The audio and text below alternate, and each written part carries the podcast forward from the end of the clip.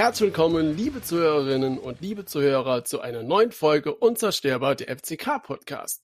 Und wie immer begrüße ich auch heute Marc. Einen wunderschönen guten Tag, Marc. Guten Tag, Marc. Das reimt sich irgendwie. Hallo Sebastian. Genau, genau weil es ist ja nicht Abend, wie wir gelernt haben. Von oh, du bist, du bist ganz schön raffiniert. Abend. Das muss ich jetzt nochmal loswerden. Du bist ganz schön raffiniert. Hast einfach die 61 weggelassen, weil das eine Aussprache kannst. Also zu einer weiteren Folge. Das ist so schön. Nee, das verraten wir nicht. Das, das würde man ja nie erzählen. Nee, nee niemals. Nee, nee Bruder, bist du bekloppt. Sehr schön. Also Sebastian, wenn ich dir jetzt so ein paar Daten nenne, ne? Dann kannst du mhm. vielleicht erraten, wen wir heute zu Gast haben. Der Mann ist 92 geboren. Ach Gott, das ist ja eigentlich noch eine Küke, ne? Naja, in Wiesbaden ist 1,90 groß. Mehr lese ich davon jetzt nicht vor. Gehe aber mal so hin und sage 36 Spiele in der Saison 18-19 absolviert, ein Tor, eine Vorlage. Darauf 31 Spiele absolviert, zwei Tore für uns gemacht. Darauf die Saison 29 Spiele, wieder zwei Tore, keine Vorlage. Und dann 28 Spiele, ein Tor, zwei Vorlagen. Und jetzt aktuell 13 Spiele bisher absolviert, absolviert zwei Tore und eine Vorlage. Und jetzt kommst du. Jetzt komme ich. Wer ist es? Ja, äh, da er ja, da er ja äh, im ersten Spiel ein wunderschönes Tor gemacht hat, in der Nachspielzeit kann es sich eigentlich nur um Männer handeln. Unsere Nummer 5, Kevin Kraus. Natürlich, es ist Kevin Kraus, der ist heute zu Gast.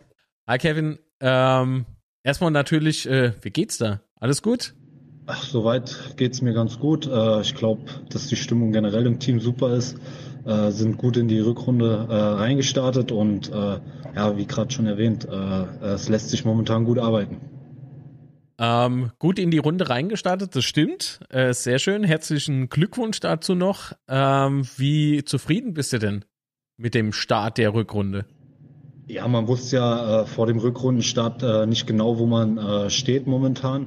Durch die lange Pause, ich glaube, das hat man dann auch gerade in der Bundesliga gesehen, dass da manche Mannschaften, äh, wo man es nicht erwartet hätte, äh, nicht so gut performt haben. Und deswegen war das dann auch direkt eine Standortbestimmung gegen natürlich auch äh, eine Hannover-Mannschaft, die ja qualitativ natürlich sehr gut ist. Ähm, da freut es uns umso mehr natürlich, dass wir da gut reingestartet sind. Die haben böse gebissen, ne? Man hat so stellenweise hat man gesehen, oh weh. War ja, schon ein harter Brocken. Ja, auf jeden Fall. Ich glaube, äh, wenn man die Zweitligasaison verfolgt, ist alles sehr, sehr eng. Äh, da ist jedes Spiel umkämpft. Da kommt es immer auf Kleinigkeiten drauf an und äh, ja, momentan machen wir es einfach gut. Wie, wie, fühlt, wie fühlt man sich denn? Also ich meine, es gehört ja zum Alltag eines Profis einfach dazu, mit, ähm, mit äh, kleinen Fehlerteufeln umzugehen in dem Falle. Wie äh, geht man mit diesem Gegentor um, das da passiert ist? War ja ein, eine eine Situation, die aus dem Kollektiv raus entstanden ist. Ja, das war eine Verkettung von ja, kleineren Fehlern, sage ich mal, ähm, die natürlich äh, hundertfach in einem Spiel vorkommen. Dass das dann natürlich zum Tor führt, ist natürlich sehr ärgerlich. Ähm, als Profi muss man dann natürlich, äh, ja, muss man das so schnell wie möglich abhaken. Ich glaube, ich kann jetzt von mir sprechen, äh, wenn man mal einen Fehler macht, der durchaus möglich ist in einem Spiel, ob es ein Fehlpass ist, ein verlorener Zweikampf oder ob man mal den Gegner im Rücken laufen lässt, ähm, da muss man dann natürlich äh, die Situation direkt abhaken und sein Spiel weiterspielen. Und ähm, das lernt man mit der Erfahrung, mit den Spielen, dass man dann seinen Stiefel weiterspielen muss. Absolut, das macht ja einen auch zum Profi, ne? Genau, und äh, klar, jeder geht immer anders mit Situationen um. Äh, ich denke aber trotzdem, dass äh, gerade jüngere Spieler sich da noch ein bisschen mehr im Kopf machen als jetzt ältere. Ähm, aber das ist natürlich immer von Typ zu Typ äh, unterschiedlich. Ja, okay, gut. Dann äh, wird mich natürlich noch interessieren, äh, wie ist denn so deine Bilanz zur Hinrunde? Wie würdest du das jetzt so zusammenfassen? Im Großen und Ganzen eigentlich unglaublich. Äh, ich glaube, äh, dass uns viele Mannschaften oder viele Leute in Deutschland nicht so auf dem Zettel gehabt haben, die uns auch ein bisschen unterschätzt haben. Ähm, aber da hat man dann mal gesehen, was man als Mannschaft leisten kann. Äh, wir, wir stehen zusammen, auch wenn wir mal ein paar Rückschläge haben Stichwort Comebacks. Ähm, ich glaube, dass wir immer an uns glauben, dass wir ein Selbstverständnis entwickelt haben, dass wir immer, immer eine Chance haben, um äh, Punkte mitzuspielen, egal gegen welchen Gegner. Und das ist äh, unser größter Faustpfand momentan. Absolut. So, und jetzt äh, würde ich den Kelch an Sebastian weitergeben. Äh, der hat nämlich auch noch so ein paar Fragen. Genau. Ähm, ja, du kommst ja gerade vom Training und äh, da habe ich natürlich jetzt mal so die Frage, wie sieht denn so eine typische Trainingswoche bei euch aus? Ja, meistens äh, haben wir nach, zwei Tage nach dem Spiel frei, ähm, gucken, dass wir uns alle regenerieren, ähm, dann äh, Start der Woche ist natürlich immer ein bisschen intensiver. Da wird dann äh, mehr Wert auf die Fitness gelegt, dass man äh, da auch an seine Leistungsgrenze rankommt. Und wenn es dann äh, zum Spiel geht, dann bereitet man sich natürlich auch auf den nächsten Gegner vor. Und äh, wie, wie sieht so ein typischer Tag aus während dem Spiel? Also die Vorbereitung vom Spiel, wenn es mittags ist oder abends, unterscheidet sich das? Ähm, ja, klar. Also ich spreche jetzt mal von mir. Ähm, ich gucke, dass ich zeitig, wenn wir jetzt mittags spielen, aufstehen, dass ich eine Kleinigkeit frühstück. Dann äh, gehe ich meistens nochmal duschen, damit ich äh, ja schön wach bin. Und so drei Stunden vor dem Spiel äh, haue ich mir noch eine Portion Nudeln rein und dann werde ich mich dann auch schon äh, langsam auf den Weg zum Stadion machen und äh, dann äh, bereite ich mich natürlich aufs Spiel drauf vor. Ist man vor so einem Spiel sehr aufgeregt oder, oder hält sich das in Grenzen? Ähm, ich muss sagen, es hält sich äh, in Grenzen. Also man hat immer so eine gewisse Grundspannung. Äh, jetzt muss ich natürlich zugeben, äh, vom Dresden-Spiel, vom Rück, äh, Rückspiel, da war ich schon sehr, sehr aufgeregt, äh, weil man natürlich dann auch so eine Situation hat. Ich noch nie erlebt, dass äh, ja so viel Druck, so viel Ballast da ist. Äh, die ganze Region steht hinter ein. Da hat man dann natürlich schon eine Riesenverantwortung und äh, aber ich sage jetzt mal in normalen Spielen. Ähm, da äh, gehe ich mit einer gewissen Grundspannung rein, aber äh, es ist jetzt nicht so, dass ich da blockiert bin. Ja, aber da hast du schon, schon ein gutes Stichwort äh, genannt, nämlich die Relegation, weil äh, die meisten Fans waren ja da vorher auch sehr, sehr aufgeregt. Ähm, aber wie, wie, wie hast du denn das Spiel so empfunden? Also so, so die Woche davor und so weiter, da sind ja doch schon ein, ein paar Sachen vorgefallen noch im, im Vorfeld. Äh, wie, wie bereitet man sich dann in dem speziellen Fall Fall als Spieler auf das Relegationsspiel vor? Also ich persönlich habe versucht, äh, alles drumherum so ein bisschen zu blenden, äh, keine Zeitung, kein so oder wenig Social Media, dass man da sich ein bisschen auf sich konzentrieren kann, äh, weil man natürlich trotzdem mitbekommen hat, was was für eine Euphorie, was was drumherum um den Verein so los war, auch im privaten Umfeld, äh, Freundin, äh, die Familie der Freundin, äh, eigene Freunde. Äh, da war natürlich schon äh, die Anspannung sehr, sehr groß. Ähm, aber nichtsdestotrotz hat man sich natürlich riesig auf so ein Spiel gefreut, äh, weil man halt natürlich sowas äh, nicht äh, jede, jedes Jahr erlebt, äh, gerade um Aufstieg. Und ähm, ja, im Endeffekt glaube ich, äh, kann man drauf verzichten, wenn man direkt aufsteigen würde. Aber äh, es war trotzdem ein wahnsinniges Erlebnis. Ja, gut. Ich meine, das äh, ja, aber passiert. wenn man die Relegation gewonnen hat. Dann ist es ja, egal. Aber wenn man jetzt, jetzt, wenn man jetzt die Relegation gewonnen hat, dann war es doch, glaube ich, ein unvergessliches Erlebnis. Auf jeden Fall. Ich glaube, äh, was, was die Leute, die mitgereisten Fans in Dresden abgerissen haben oder auch äh, hier in der Stadt, das war schon einzigartig. Ich glaube, dass äh, ja, erleben oder können nicht so viele Vereine von sich behaupten, dass man so eine, so eine Riesenparty da äh, feiern kann oder was auf dem Stiftsplatz da abging. Das war schon äh, einfach wahnsinnig. Hm. Sebastian holt Luft, ja? Niemand sieht auch, wie, wie er sich freut darüber, wenn er darüber spricht. Äh, das gefällt mir natürlich sehr gut.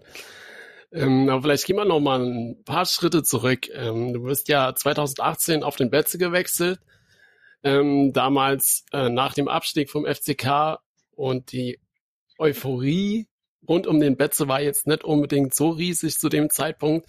Äh, was hat dich denn da motiviert, zum FCK zu wechseln, ähm, wo ja auch quasi eine ganze neue Mannschaft aufgebaut werden musste und sich alles neu finden musste? Ja, also damals war das dann so, äh, dass mein Vertrag sich nicht in Heidenheim verlängert hatte.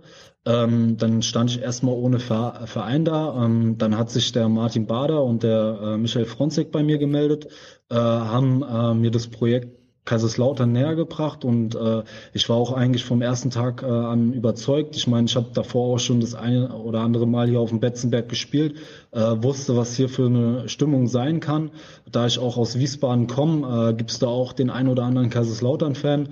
Also für mich war das schon immer so ein äh, Begriff Lautern. Auch von den äh, frühen, früheren Zeiten her äh, wusste ich, was hier äh, passiert ist und äh, war da, wie gesagt, vom ersten Tag an Feuer und Flamme. Und ähm, ich bin dann natürlich auch damals ja, mit dem Ziel hierher gekommen, äh, den Wiederaufstieg, den direkten Wiederaufstieg zu schaffen, was uns ja, bekannterweise leider nicht gelungen ist. Aber für mich war das äh, trotzdem dann ähm, mit der Zeit dann auch eine Herzensangelegenheit, dass ich auch gesagt habe, dass ich hier verlängern möchte, mein Vertrag, ähm, weil ich einfach, äh, weil ich mich hier pudelwohl fühle. Ich habe meine Freundin hier, ähm, ich äh, fühle mich sehr wohl in der Stadt, in der Umgebung. Ähm, der Verein passt zu mir und für mich war das dann auch gar kein Thema, äh, hier zu bleiben. Ähm, und äh, ja, dann freut man sich natürlich umso mehr, dass man äh, dann das große Ziel Aufstieg geschafft hat.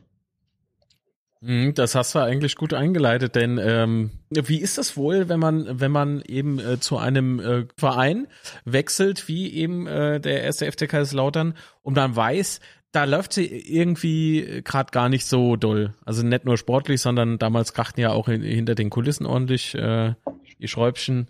Ähm, also das heißt, mit Druck kennst du dich ja im Prinzip jetzt aus, ne? Eigentlich ist ja jetzt hier so Klassenerhalt und sowas ist ja eigentlich halb so wild. ne, aber wie ist das? Wie ist das? Ähm, was passiert da in einem, wenn man weiß, oh Mist, äh, der Verein meldet äh, wahrscheinlich Insolvenz an und dann kommt eben so ja, diese, diese Zeit der, ja, diese Zeit der Ungewissheit. Ja, das muss ich schon sagen, das war eine sehr, sehr schwierige Situation, äh, gerade auch als Spieler. Ähm, du wusstest nicht, wie es weitergeht, äh, was überhaupt passiert ist. Das war, äh, ja, in so einer Situation ist man nicht gerne. Ich glaube, jeder, der äh, irgendwo arbeitet und nicht weiß, äh, wie es weitergeht mit seinem Arbeitgeber, ist natürlich nicht so einfach. Ähm, auch gerade, wo wir dann äh, ja sportlich natürlich auch nicht gerade abgeliefert haben. Da spielen dann viele Komponenten natürlich eine Rolle, äh, die man gar nicht alle aufzählen kann.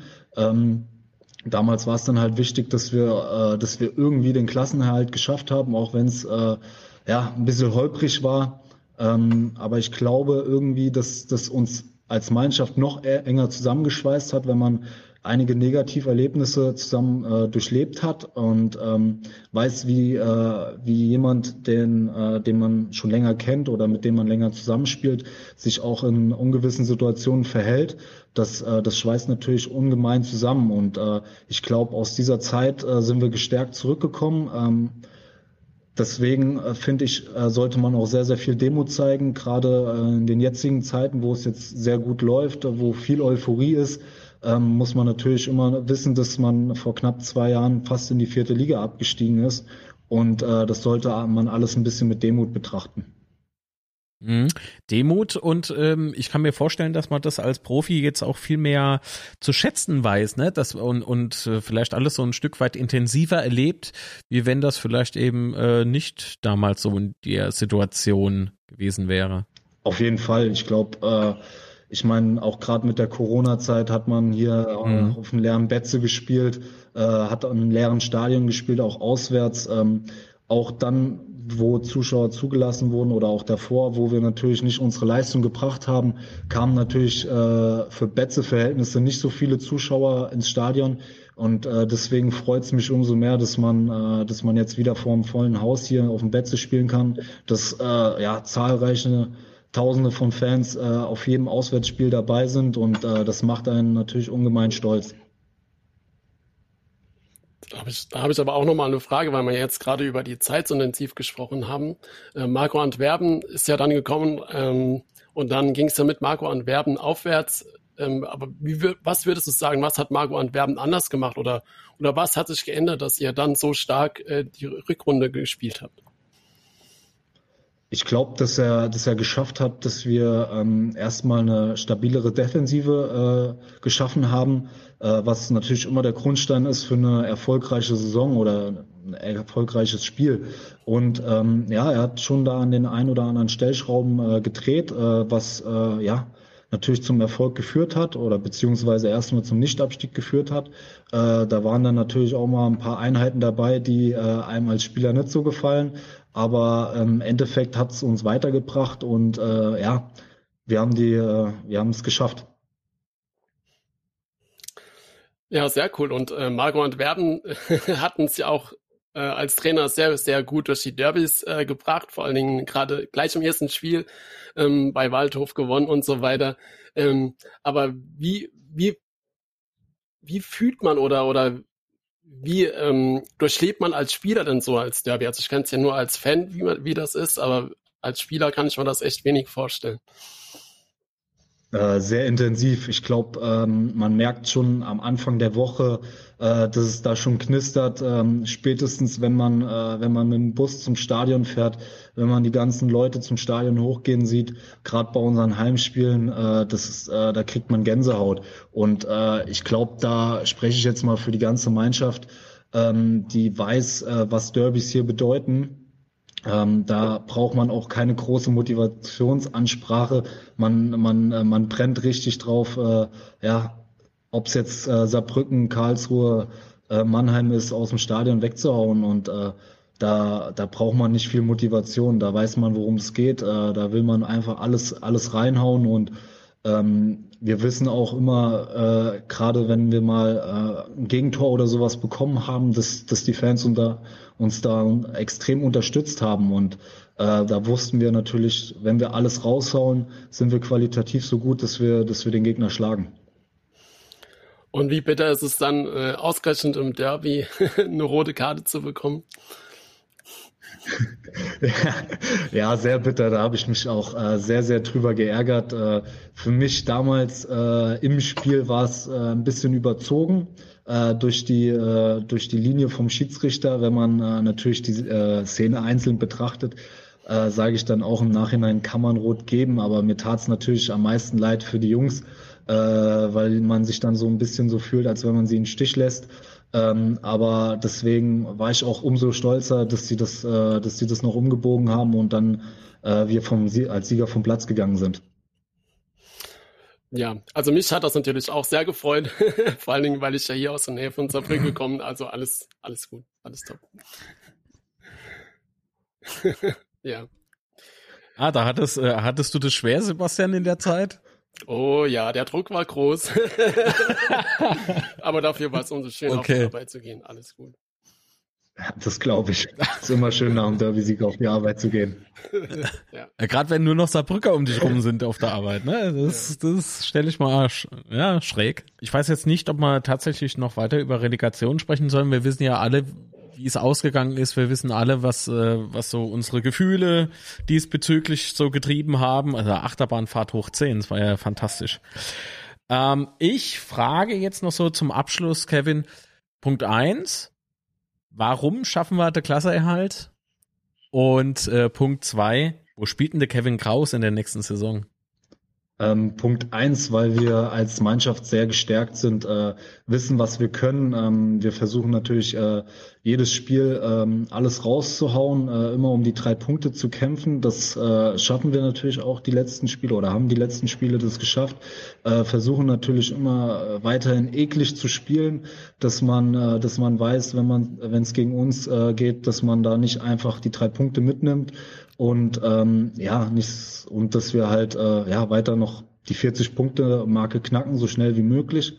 Und äh, zu Punkt zwei äh, am liebsten hier beim Betze natürlich. Schöne Antwort. Ja.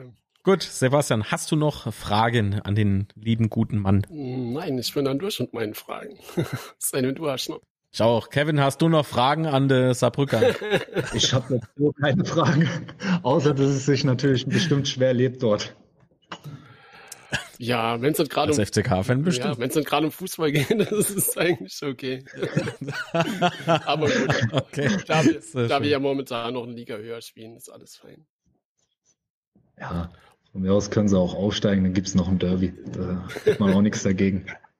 Genau. Schauen wir mal. Schauen wir mal. Naja, gut. Dann, Kevin, vielen Dank für die Zeit. Genau. Bitte, bitte. Danke für die Einladung. Hat uns sehr gefreut. Wir drücken die Daumen natürlich für Samstag. Genau. Dankeschön. Und euch viel Spaß. Ne? Dankeschön. Alles klar. Danke dir. Also, bis dann. Ciao. Ciao. Ciao. Gut, das war Kevin Kraus. Vielen lieben Dank, Kevin, nochmal. Und natürlich danke genau. an Rossi, der Mann mit der Technik, der Mann hinter der Technik. Äh, herzlichen Dank, äh, Kevin Kraus, dass du mitgemacht hast und auch gerne äh, auch ein großes Dankeschön an äh, Rossi, der das überhaupt ermöglicht hat. Und äh, ich hoffe, euch hat es auch gefallen. Und ähm, ja, ich bedanke mich natürlich bei dir, Marc. Hat äh, sehr viel Freude gemacht. Und natürlich auch an euch fürs Zusehen, zu hören. Und bei dir, Sebastian, ein bisschen. Genau, was tippst du noch für Samstag gegen Kiel? Also jetzt nach dem, nach dem Gespräch mit Kevin Kraus äh, tippe ich irgendwie so 18 zu 0, ganz klassisch eigentlich. nee, äh, das Interessante, das haben wir jetzt natürlich nicht äh, vorher irgendwie noch mit reinbekommen, ne? Ähm, aber ich habe mir heute die PK angeguckt, natürlich von uns, aber Interessant, wie früh der Dirk Schuster denkt, dass Journalisten Feierabend mache. Äh, aber, aber, auch so, weißt du, ja, so so um 11 Uhr schönen Feierabend. Äh, äh, äh, ja. Ich bin doch gar nicht richtig schwach. So, nee, so. Äh, Scherz beiseite. Ähm, wo, was wollte ich jetzt? Du, zu viel Blödsinn wieder gemacht, Mensch. Du hast ah, von der PK aber geredet. Auch von der von, äh, von der Kieler habe ich mal natürlich auch ähm, die PK angeguckt. Also, äh, sie wirken sehr entschlossen, beide Mannschaften. Aber ich äh, bin mir sicher, dass äh, wir, und das ist jetzt ohne Vereinsbrille, dass wir das durchaus schaffen. Also da, ich tippe ein. Oh. Kiel ist allerdings sehr unangenehm zu spielen, ne? Aber ich tippe. Ich wollte gerade sagen, also. Ja, klassisches 2-1. Ähm, aber das wird hart. Also es könnte auch auf 1-1 hinauslaufen. Aber ich, ich bleib dabei. Ich bleib beim 2-1. Was tippst du? Ja, also Kiel darf man echt nicht unterschätzen. Also gerade auch im Hinspiel, das war schon ein starker, starker Gegner. Ähm, und ja. auch vor allen Dingen in der Offensive fand ich die sehr stark. Ähm, von daher muss man da äh, sehr, sehr vorsichtig sein. Ja, ähm, aber, aber ich habe das Spiel in Fürth beispielsweise gesehen. Also gegen Fürth. Mhm. Mm, mm. Also der Fürth hat halt in der zweiten Halbzeit einfach aufgehört. Mit allem. So gefühlt. Und äh, wenn du den Gegner einlädst und dann fängst du da halt, ne? Was ein. Ja, aber, aber Kiel darf man auf keinen Fall unterschätzen. Die, da ist in den letzten Jahren sehr, sehr viel passiert. Äh, von daher. Aber trotzdem tippe ich auch auf einen Sieg. Ähm, wenn du 2-1 tippst, dann tippe ich einfach 3-2. Fertig. Was soll das? 3-2. Das sollen die. Na gut, gut. Jetzt haben wir es ja gehört, Kevin, ne? Wer sollen die Tore machen? Oh, Kevin macht so Leben. So. Nee, aber ja. es war auf jeden Fall sehr interessant. Jetzt haben wir beide noch getippt und jetzt machen wir Feierabend. Wünschen euch natürlich äh, oder hoffen, ihr habt Spaß gehabt mit der Episode, auch wenn äh, auch wenn auch wenn da jetzt zum Schluss vielleicht zu dumm gequatscht haben. Ähm, genau. Und äh, Sebastian, dein üblicher, deine übliche Signatur noch? Genau, ciao und das Wichtigste ist, bleibt gesund. Ja, wo bist du dann in Social Media zu finden? Jetzt habe ich das extra auswendig Ach so. und ausgerechnet. ich habe ausgerechnet heute. Ja, wo bist du dann bei Social Media zu finden? Instagram litz unterstrich mark, auf Twitter mark unterstrich litz, auf YouTube at marklitz, also youtube.com slash at marklitz. Und wo bist du zu finden? Ähm, bei Twitter at roter Teufel und bei Instagram at roterteufel.fck. Und unser Podcast ist ebenfalls auf Instagram äh, at unser Störpod. Äh, und auf Twitter sind wir? Bei Twitter sind wir at unser Störpod. Auf Instagram sind wir? unser Störpod Podcast. So sieht's aus. Alles klar, bis dann, bleibt gesund. Tschüss. Ciao.